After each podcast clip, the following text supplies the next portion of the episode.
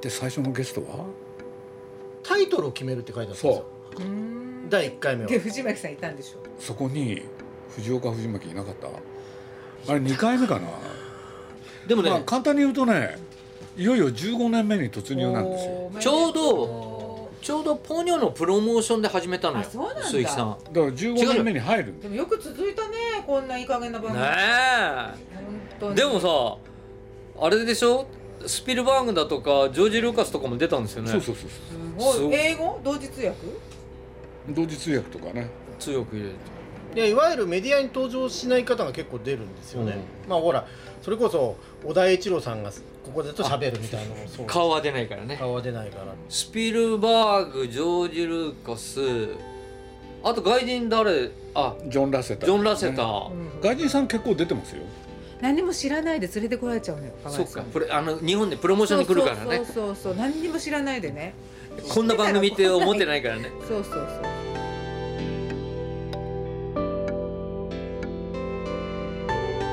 鈴木敏夫のジブリ汗まみれおかげさまでこの番組も来月10月で15年目となりますそこで今週はジブリ汗まみれ15年を振り返るをテーマにお送りします出演は博報堂 DY メディアパートナーズの藤巻直也さん清井町内科の市村由紀子さん汗まみれ準レギュラーともいえる日本テレビの依田健一さんそして鈴木さんですまずはこんなお話から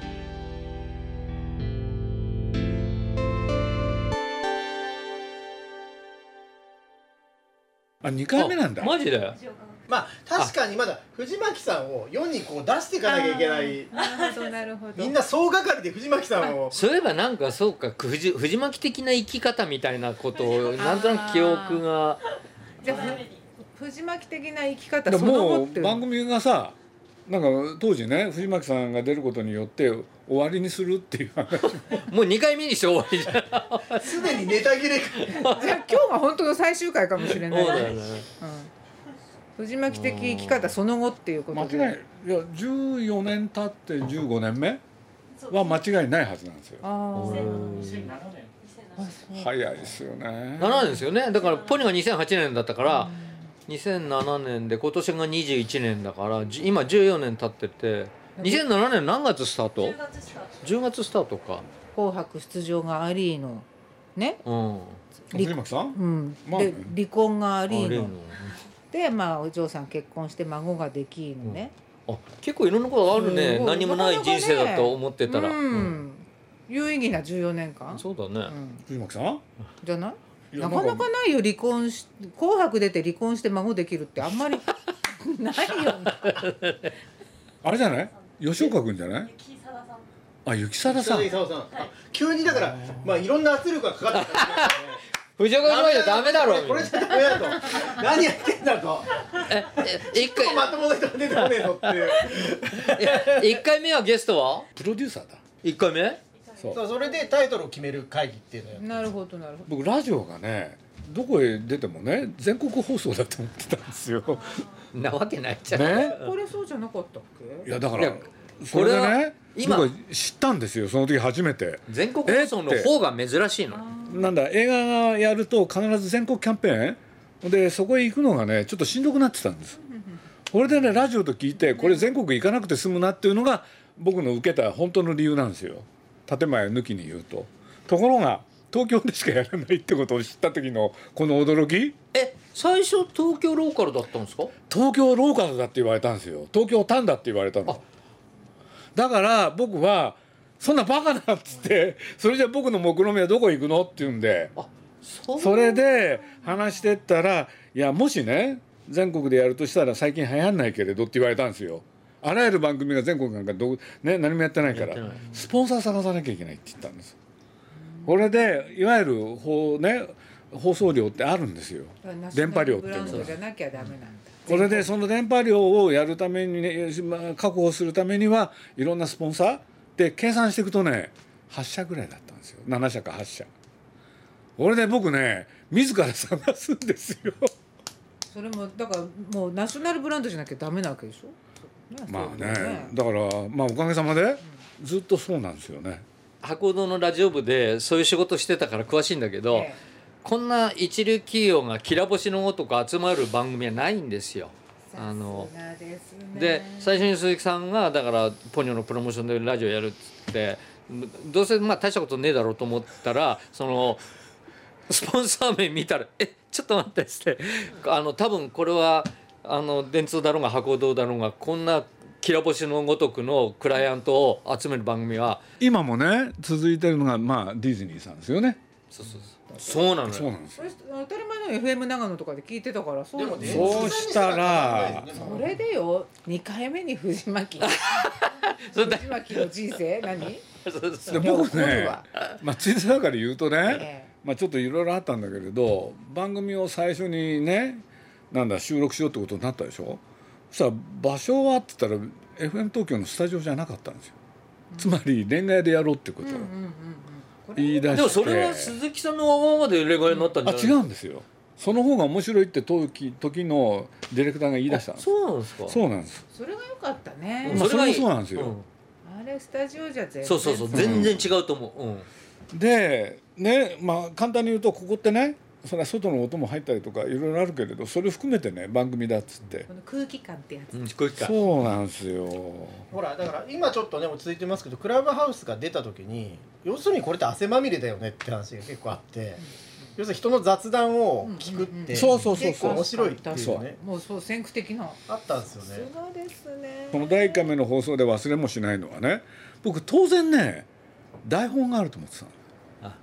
えー、鈴木さんらしくないねもいうやいやいやいやでもラジオもちゃんとした番組はちゃんと作家がいてラジオっていうのは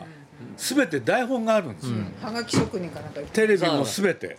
ほんで僕はあると思ってたら「どうぞ」って言われたんですよでも台本通りやるわけないじゃん、ねやるわけないからなんだけ花かれらどあった方がいいんですよやっぱり、うんあそうなんですかそう今だから他のの番組行くとね必ずあるんですよへだえから僕ねまあいろんな番組ね、まあ、たまに呼んでくれる人いるから行くでしょ、そうするとね台本渡されるんですよ渡されるだけでしょそれじゃないんですちゃんと相手はその通りに喋ってくるんですよだからそれに合わせなきゃいけないからね結構大変なんですじゃあ事前に考えあいつこの答えにしようとか思うわいけや僕の場合はね読まないからでしょで しょその場で臨機応変やっちゃうんだけれど、でどうもあせれはやらな驚いいかたらこれでまあせあのなんだゲストがいなくなると久保田先生にねね連絡つけたりして、そう,、そう大体このよだちの恋愛はラブまみれあれでも人気あったんですよですねそそうで言ってたよね僕も普通に素のまんま喋ってたらえらい目にあったんで先生にもねやっぱりうねえありますよ僕ね誰とは言わないけれど、うんこの番組にね、あの登場したことによってねえ、彼女とうまくいかなかった人が約2名いるんですよまあろくでもなかった僕が悪いんですけどそれあったよねありますあ昔りねますついねあのほらバレンタインのチョコレートを作ってる間にあの手床に落としてしまったあのあったあったあの人妻で し違ょう違う違う違う違う違う違うここはダメなんだよ本当にじゃあこれ削ってくださいねって言うそうとだ俺削ってくださるんですけど、でピーって載せるんですけどとかワンワンとか載せるんですけど違うかぶせ方が下手なんでモザイクが違うんだよ見えちゃってるやつねすよそうそれって意味がないんですよ下手じゃねえのよこれ意図的なの意図よ的いやもう確信犯ってやつ俺ねそうそうそうよくあ俺はるよくある AV ビデそオうだ俺ちゃんこの番組のおかげで俺女元の女房に15万円取られたんだよなんでだってここの部分は絶対カットしてくださいねってまだ面白いからついこう載せられて話しちゃったわけよで話したんだけどでもここだけは絶対カットしてくださいよって「あ分かった分かった」とかって言いなそがれらどういう内容だったのそれはそれはあの俺の「紅白」が決まった時に。あの福山雅治のカウントダウンライブのチケット取ったからあのキャンセルしろってもう子供の面倒見てないといけないからっていう話をあの実はだから面白くこうは話してただここだけは絶対カットしてくださいよって言ったのにそれオンエアしちゃったからもうで激凛に触れ15て番ってえらい細かいねそ れあでも忘れないでしょうねその15音そうそれほんマジでもう毎朝ガンガンガンガン人の部屋たかんで「早く15万円払え」って言われてもろくなことしてないねこの人たちこの番組のおかげで俺は15万円損してる後日談があるんですよこれ何とあるね大きな川があるところがあるんですけれど宮崎駿が僕と一緒にねそこへ講演会に行くんですよ、田舎の方ねうん、そしたらこの奥様がねなぜか元奥様がねそこへ登場したんですそこ実家のすぐ近くだったそれでね私藤巻の家内ですとそれで宮さんもその話聞いてたから「いや奥さんはじめまして宮崎です」って言ってねいきなりねちょっと話を聞いたんですけれど15万は高すぎるんじゃないです かねぎってくれ たそうしたらね怒るでしょ奥さんんなんて言ったかこれすごかった元奥さん私は安いと思っており ますすごいあの世界の早尾をあ目の前にしてそなかなか言えないなうなかなかでしたよ監督も監督ですよねその話いきなり持ち出しそういたきならりいきなり持ち出したんです普タブー中のタブーに触れるっていうそうだよね15万円は高いタブーはね世界の宮崎駿がねぎってくれるとは思わなかっただっのてでそれがこう頭に残ってることもすごいよ ねそのくねえそうですよあこじゃあの本当に怒ってたんですねその時は怒ってんだしかもそれもあの元妻の友達とかがチクるのよそのこんなこと言ってたとかこんなことまたテレビ大体で、そういうもんですようん、そりゃそうだちょっと面白おだかってしい話になっちゃうなっちゃう世の中ってそういうもんですよね全国全国だしね、うんそのおかげでだからこの汗まみれのおかげで俺は15万円損してるんだもうギャラで返してほしいよね本で当もに二大スターですよねこのそれこそ汗まみれが生んだ ね、ある時期ねそうだからもうあのオワコンだと思われたいん ですよ汗まみれにはあなるほどねそうそうあの幸せになんないんでここれと関わってる間はこれでもよだ幸ちせもにしなっちゃったらだけど本当幸せならまずこれあの実況で結婚式やろうね誰がよだっちゃうよの誰だがちよだち、うんえよだっちの結婚、結婚するのしないいやですするんだとしたらよ今後うんえするの今付き合ってるしないしない人付き合ってる人いるのいないですいますよそうだっけ、まだまたラブまみれになっちゃうからさあ一年に一回ですラブマミレはれだけどそういやバレンタインデ2ー回も3回もいらないよ夏の特大号いらないですねでもね小田栄一郎さんがねあれだけは楽しみでね「ワンピースを描いてるとあれだけが楽しみって小田さあんのね元気なくなるとねねこれポッドキャストっていうんで古いやつ聞けるから、うん見えるねうんそれをもう一回聞いたりあーそうすると元気が出る小田さんはそれこそあの講談とか落語とかそうですよねよく繰いりらっしゃ返しって聞かれてるみたいななんですけどそのラインナップに入ってた時期よだっちの会が一個なんか名作の回があるらしいんですあラブまみれ人間国宝小三治さんと同等なんだ よだちがよだちのラブまみれそうラがブまみれがもういや怒りますでよも小三治やっ師匠ぱり人は藤巻さんさっきの話もそうですけど、身を削った話って面白いんですよね、まあ、血をまあそりゃそうだよ流してねそうなんですよあ確かにのまあ自分の損とかそこにないのそでれとほら自分よりまだ不幸な人がいると思うっていうねそれが人間の差がだから確かにねうんだからそれやっぱりこう自分を貶められればそれが一番面白いまあそうですよね、んとにかくね、ミヤさんに一番怒られたのは藤巻さんですね俺もう会うと理由なく怒られるんだよね何も悪いことしてないのに怒られいるるだけどこれいるだけで怒られるでもそのわけう怒らなくなったでしょ例えばどういう監こと督があもるんですかなんであなたはここに来てんですか そうそうと例えばそういう大体ポニョを歌うって言った時劣化のごとく怒らレれッたドのでことしょですよもうそうそうね大変でしたよ、もうそれは全ての作品をダメにするんだから僕ねわ生涯忘れないですよあれ、まあ、あの宮さんの怒った本当の顔もうね宮さんとダメかと思った藤巻さん関係でがも鈴木さんとの関係もで鈴木さんがやれって言ったわけで藤巻さんがやりたいって言ったわけじゃないそうそうえそれどういうふうに決まったのたまたまそこにいてじゃあ大橋のぞみちゃんのこうお父さん役誰にしようかあじゃあ藤巻さんやるじゃないですかみたいなそういう感仮じ歌悪夢の仮歌だったから最初誰でもよかっただじゃあとちょっとまあとりあえずあのあそうそう当てれこみたいにやってみそうそうそう親る父の仮に歌を歌う、ほんでねまさかそこへ宮さん来ると思わなかったんで 来ちゃったんですよあの人大体そういう人なんですよ俺でね顔色は変わったんですよこれは一体何やってんだって言って言い出して藤巻さんが歌うってこと自体そのものがこの作品を汚すこと だと久石さんもそう思ってたまあそうでしょうね これドキュメンタリーに残ってるんですけど、それで藤巻さんのいらないいないとこで鈴木さんと宮崎さんが話すんですけどもう宮崎さんがすごいですよ怒っててあそれもう放映されてるんだそれはドキュメンタリーに残ってるんですけど「客バカにしてますよ」って言うんですよ藤巻さんは光明心があるか知らないけどって言うんですよそれそうねないあふた二つが混じってる混じってますっけ混じってる あのねそのそのやってる時に藤巻さんはコミュ障あるんじゃないかって言ってあの練習の時に怒ってるのそうもでしたっけそうほんで僕のこと俺ボロクソに怒ったんです人の作品を何だと思ってんだっつって僕そうやって言われたからこれで本ちゃんの、ね、収録の時に今度はね久石さんが一番聞いたところでねトイレに行くって言って二度と帰ってこな かっただけどそれをずっと押し通したわけでしょだってそこまで怒られて普通他買えるじゃない、なんで買えなかったのいやまあ確信があったんですよねなんか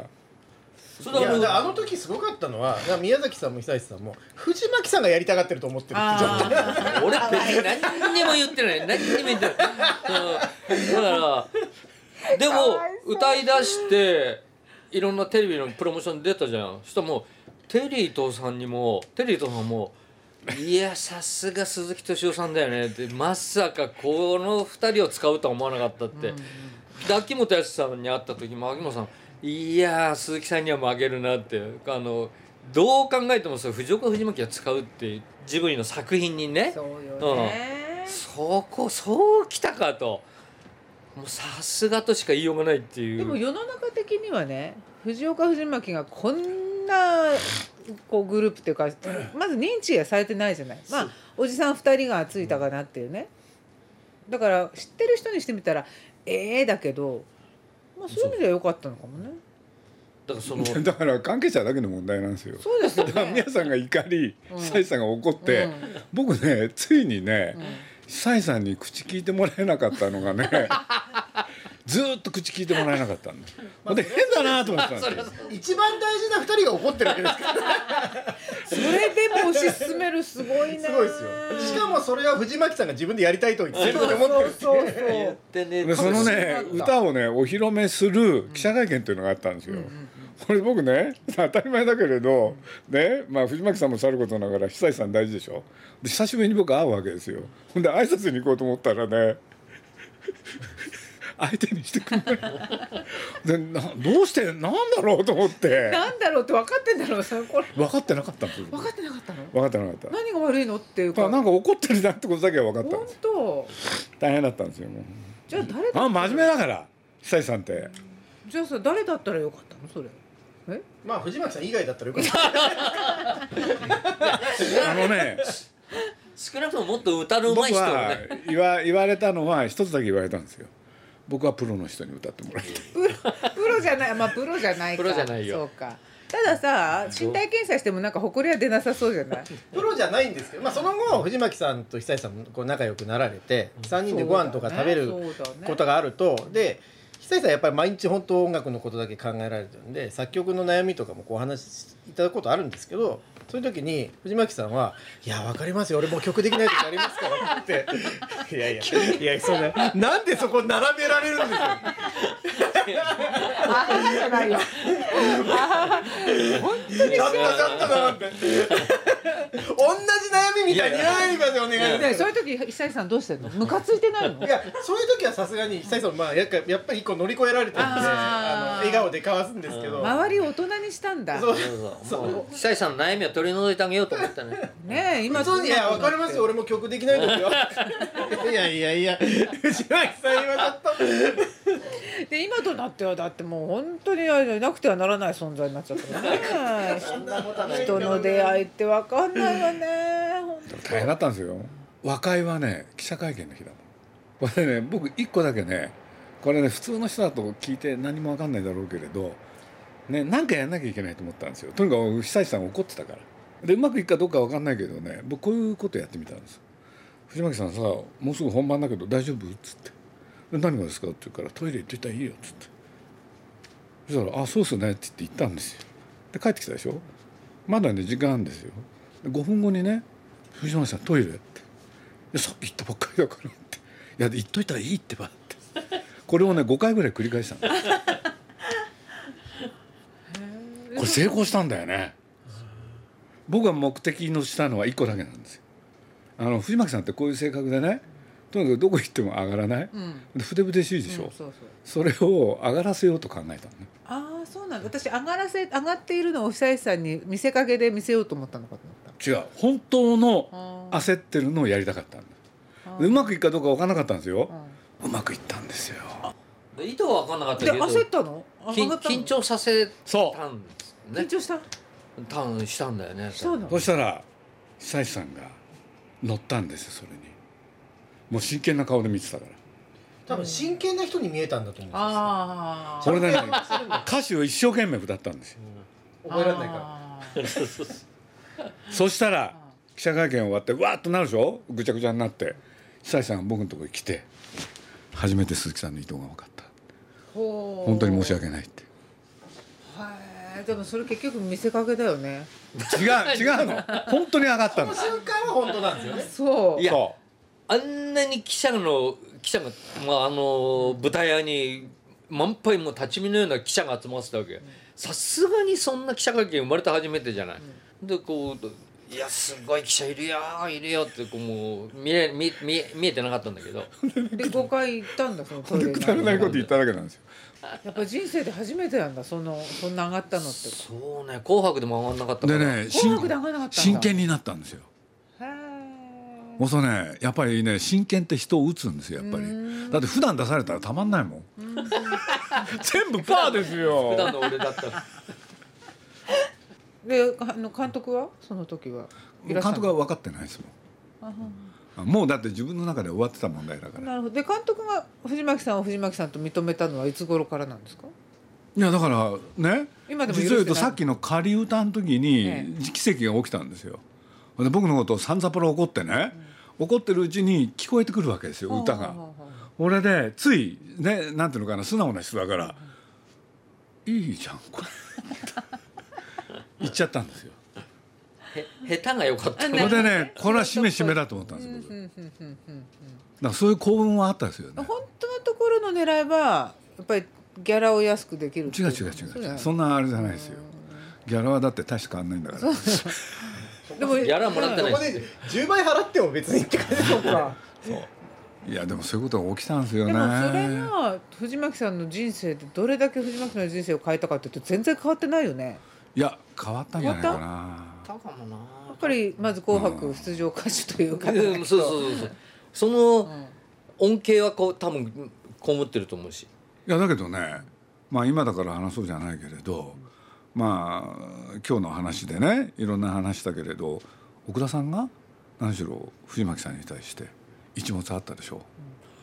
大変だったんですよ僕は。でなんでかって言ったら僕ねいろんな人にね今度ね、まあ、全て僕の中では解決したと思ったからあの主題歌を藤巻さんが歌うんだっつっていろんな人に言ってたんですよ、そしたらねみんな面白いとかねいろんなこと言ってくれたんですで僕ね一人だけ言えなかったのが奥田さんなんですよ奥田さんがね絶対怒るなと思ってたんですこうライバル的な存在だったわけっていうのがねなんとなくその張り合ってる直前にねちょっと問題をやっぱり犯してるんですよ、うん まこれで奥田さんは藤巻さんのこと許せないって言ってたんです、それで僕は言えなかったんですよ、これである日ね僕呼んだんです奥田さんを俺でね今まで黙ってたんだけれどって言ってなんでって収録ももう終わってんだもんでもそれも含めてね言ってなかったんですで何ですかって言うからねこうこうこういうわけってもう言うしかないから藤巻さんにね歌ってもらうそしたら奥田さんがね黙りこくったんですよもうびっくりしちゃってねだって顔見たらすごい顔してるんですよ、どうしようと思ってこれで奥田さんに反対されてなんか起きたら元も子もないわけでしょ僕にとっては。ねで奥田さんどうしたのって聞いたんです僕そしたら「だって」ってわかわかります一言だっ違うんですよ違うんですよ泣いてたんですよ、ほんで僕は怒るに違いないと思ってたのな何が起きてんだか自分でも分かんないので奥田さんに「ちょ奥田さんどうしたの?」ってそしたらね泣きながら喋ってくれたんですよ「藤巻さんが歌うんでしょ?」って言うから「うん」って言って奥田さん怒ってんじゃないの?」って言ったら「何言ってんですか?」って宮崎アニメですよってその宮崎アニメの主題歌をサラリーマンが歌うんですよサラリーマンは別にいいじゃない、ね、わかりますかって言われたんです僕逆にそれでね僕ある意味で分かってないの、ね1階のサラリーマンが宮崎アニメの主題歌を歌うっていうその凄さをね鈴木さんは何だと思ってんだって逆に言われちゃったんですよ僕これでね「な何岡さん今泣いたのは?」って感動してます」って